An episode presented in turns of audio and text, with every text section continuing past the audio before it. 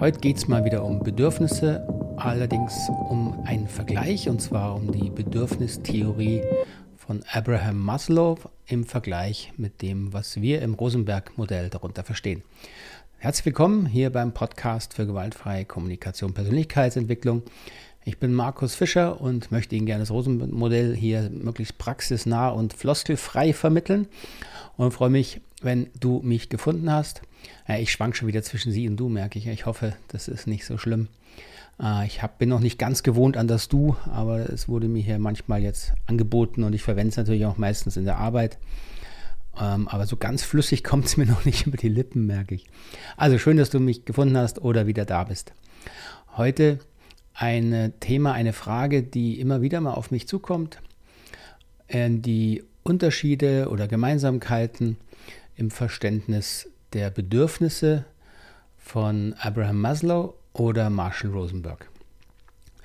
Ähm, bisher habe ich die Frage eigentlich in Seminaren beantworte ich dann meistens, dass wir da jetzt gar nicht so theoretisch drüber nachdenken. Ähm, das stimmt auch und da gehe ich auch gleich nochmal drauf ein im Vergleich. Ähm, aber jetzt hat es mich doch nochmal gereizt und habe mich jetzt eine ganze Weile mit den, äh, den Theorien, den Texten von und über Abraham Maslow beschäftigt.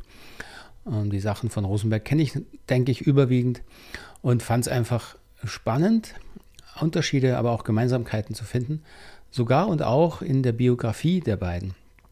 Nur ganz kurz zu den biografischen Unterschieden, Gemeinsamkeiten. Abraham Maslow, jetzt muss ich es ablesen, weil das kann ich mir nicht alles merken, ähm, geboren 1908, gestorben 1970 und war das älteste von sieben Kindern. Seine Eltern waren jüdisch-ukrainische Immigranten.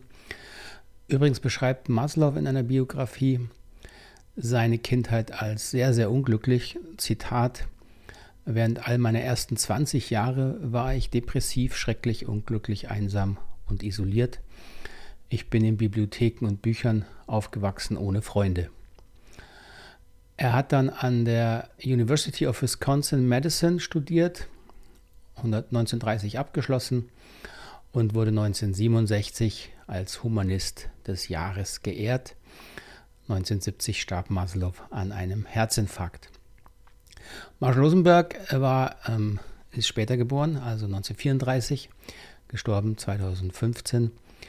Ähm, er promovierte interessanterweise an der gleichen Universität, in University of Wisconsin-Madison, halt ungefähr 30 Jahre später als Maslow.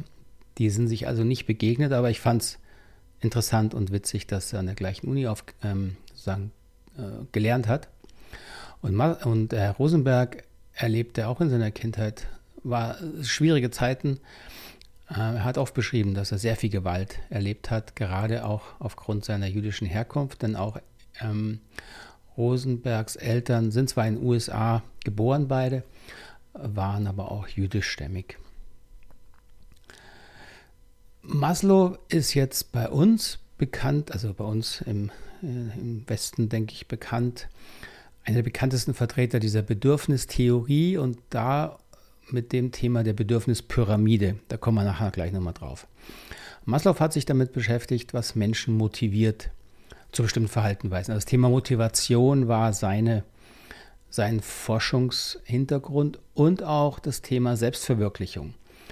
Also nicht ohne Grund wurde er als äh, Humanist des Jahres geehrt.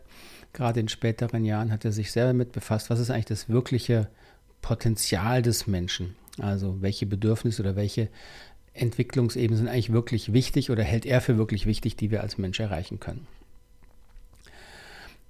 Maslow beschreibt oder hat dann in seiner Arbeit fünf Bereiche von Bedürfnissen ähm, sozusagen separiert, äh, auseinandergearbeitet, die ich mal kurz beschreiben möchte, weil sie dann eben auch gut sind, um zu vergleichen, wo haben wir Gemeinsamkeiten und wo Unterschiede zum Rosenberg-Modell.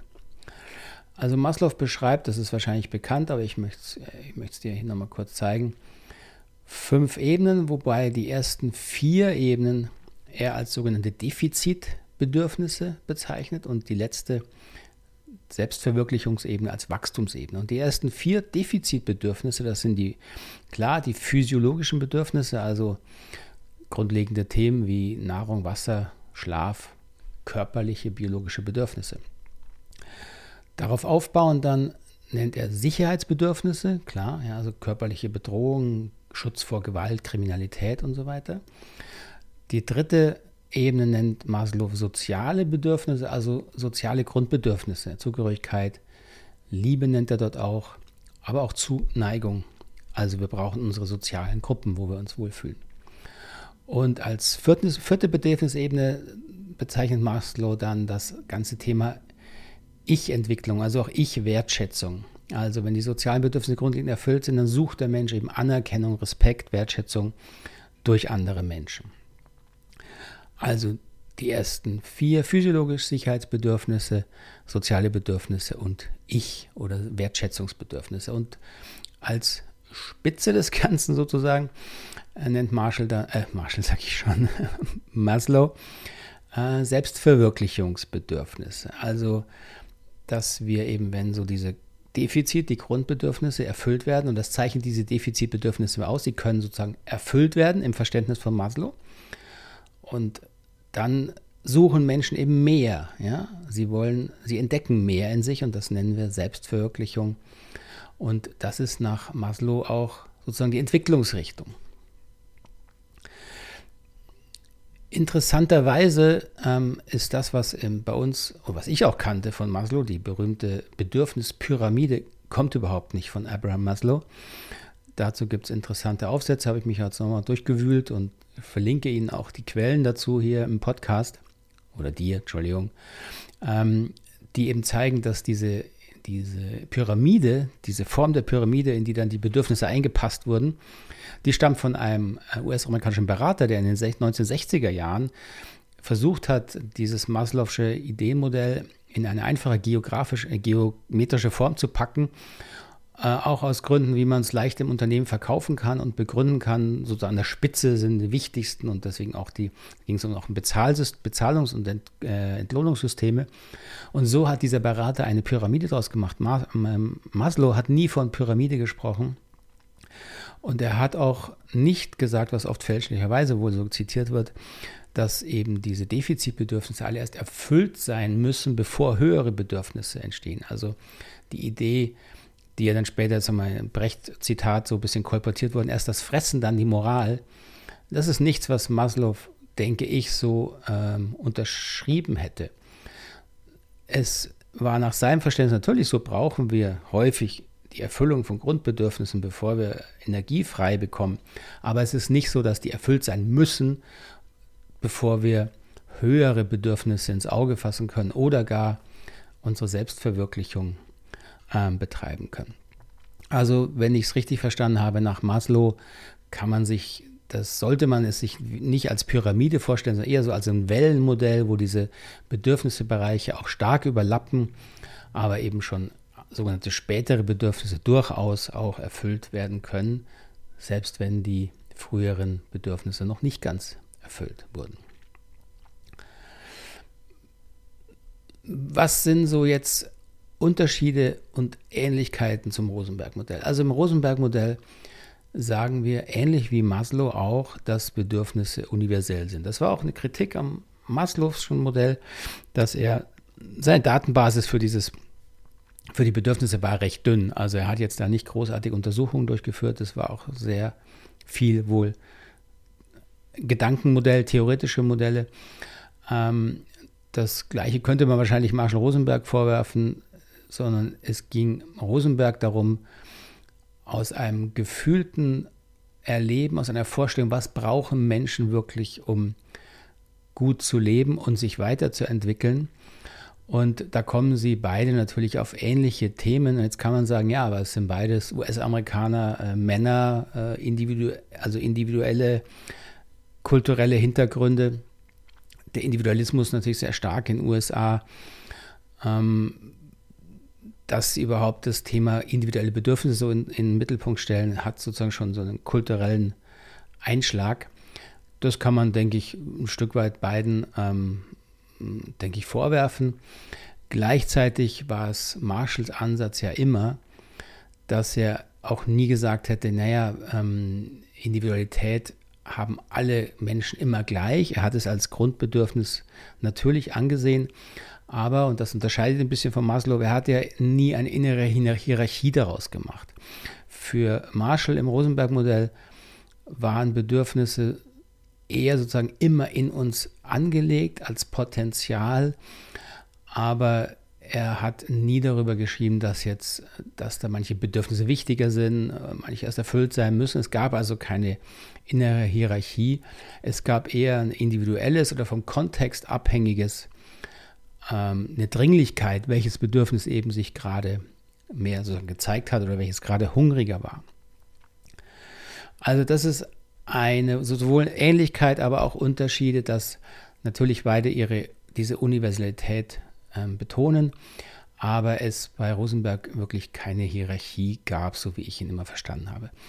Nach Marshall waren Bedürfnisse jetzt anders auch als bei äh, Maslow weniger unter dem, unter dem Blick betrachtet, zu was motivieren sie mich. Das war Maslows Zugang. Er hat geguckt, ähm, wie verhalten sich Menschen, was brauchen sie sozusagen, um andere Verhaltensweisen äh, einnehmen zu können oder was, was tun Menschen, wenn bestimmte Bedürfnisse erfüllt sind.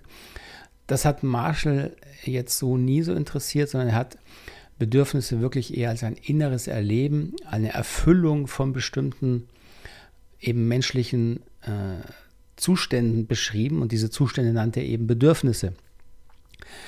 Das heißt, die äußeren Verhaltensweisen, die wir ja in der, im Rosenberg-Modell in Strategien nennen, die waren immer sekundär. Das war im Gegenteil, Marshalls Ansatz war zu trennen, das innere Erleben von dem, was im Außen sozusagen passiert oder was der Auslöser für dieses innere Erleben ist. Deswegen ähm, hat Marshall auch immer mehr den Kontext und die individuelle Erfahrung und auch Biografie betont. Das war bei Maslow eben jetzt nie wirklich im, im Mittelpunkt, also Individualität oder Biografie. Da hat Maslow nochmal sehr viel größeren sozusagen Abstand dazu eingenommen. Da ging es nicht um biografische individuelle Erfahrung. Genau das steht aber im Rosenberg-Modell zu Bedürfnissen wieder im Mittelpunkt. Also obwohl wir natürlich sagen, Bedürfnisse sind universell. Wir sagen, alle Menschen haben im Prinzip die gleichen Bedürfnisse. Wenn wir dann aber konkrete Situationen untersuchen, dann schauen wir eben sehr genau hin, was passiert im Individuum und warum passiert es. Und diese Begründung, warum hat jemand bestimmte Gefühle, das begründen wir dann eben mit Bedürfnissen. Und das machen wir eben, weil im Rosenberg-Modell das Thema Verantwortung und Selbstbestimmung im Mittelpunkt steht und weniger diese Überlegung, ähm, welche Bedürfnisse sind jetzt prinzipiell im Defizit und was ergibt sich daraus. Ähm, das Thema Selbstverantwortung, Bewusstheit über Bedürfnisse steht eben im, im Mittelpunkt bei Marshall Rosenberg und nicht die Überlegung, was passiert, wenn bestimmte Bedürfnisse nicht ganz erfüllt sind oder kann ich mich erst auf höhere, sogenannte höhere Bedürfnisse konzentrieren, wenn ähm, meine physiologischen Bedürfnisse erfüllt sind. Das ist einfach, widerspricht vielleicht gar nicht dem Rosenberg-Modell direkt, aber es steht eben einfach nicht im Mittelpunkt der, der Arbeit und des Interesses. Also das war so einem Kurzdurchgang hoffe ich, nachvollziehbar so ein bisschen meine, meine Analyse hier und meine kleine Untersuchung zum Thema Unterschiede von Maslows und Rosenbergs Bedürfnismodell. Ich hoffe, es war soweit nachvollziehbar. Ich verlinke dir gerne unten hier meine Quellen im Podcast und freue mich wie immer über Kommentare oder Fragen dazu. Und jetzt wünsche ich dir erstmal noch einen ganz schönen Tag mit all deinen Bedürfnissen oder eine grusame Nacht, du mich gerade hier im Ohr herumträgst oder mich betrachtest im Video. Bis dahin, alles Gute. Tschüss, Ade.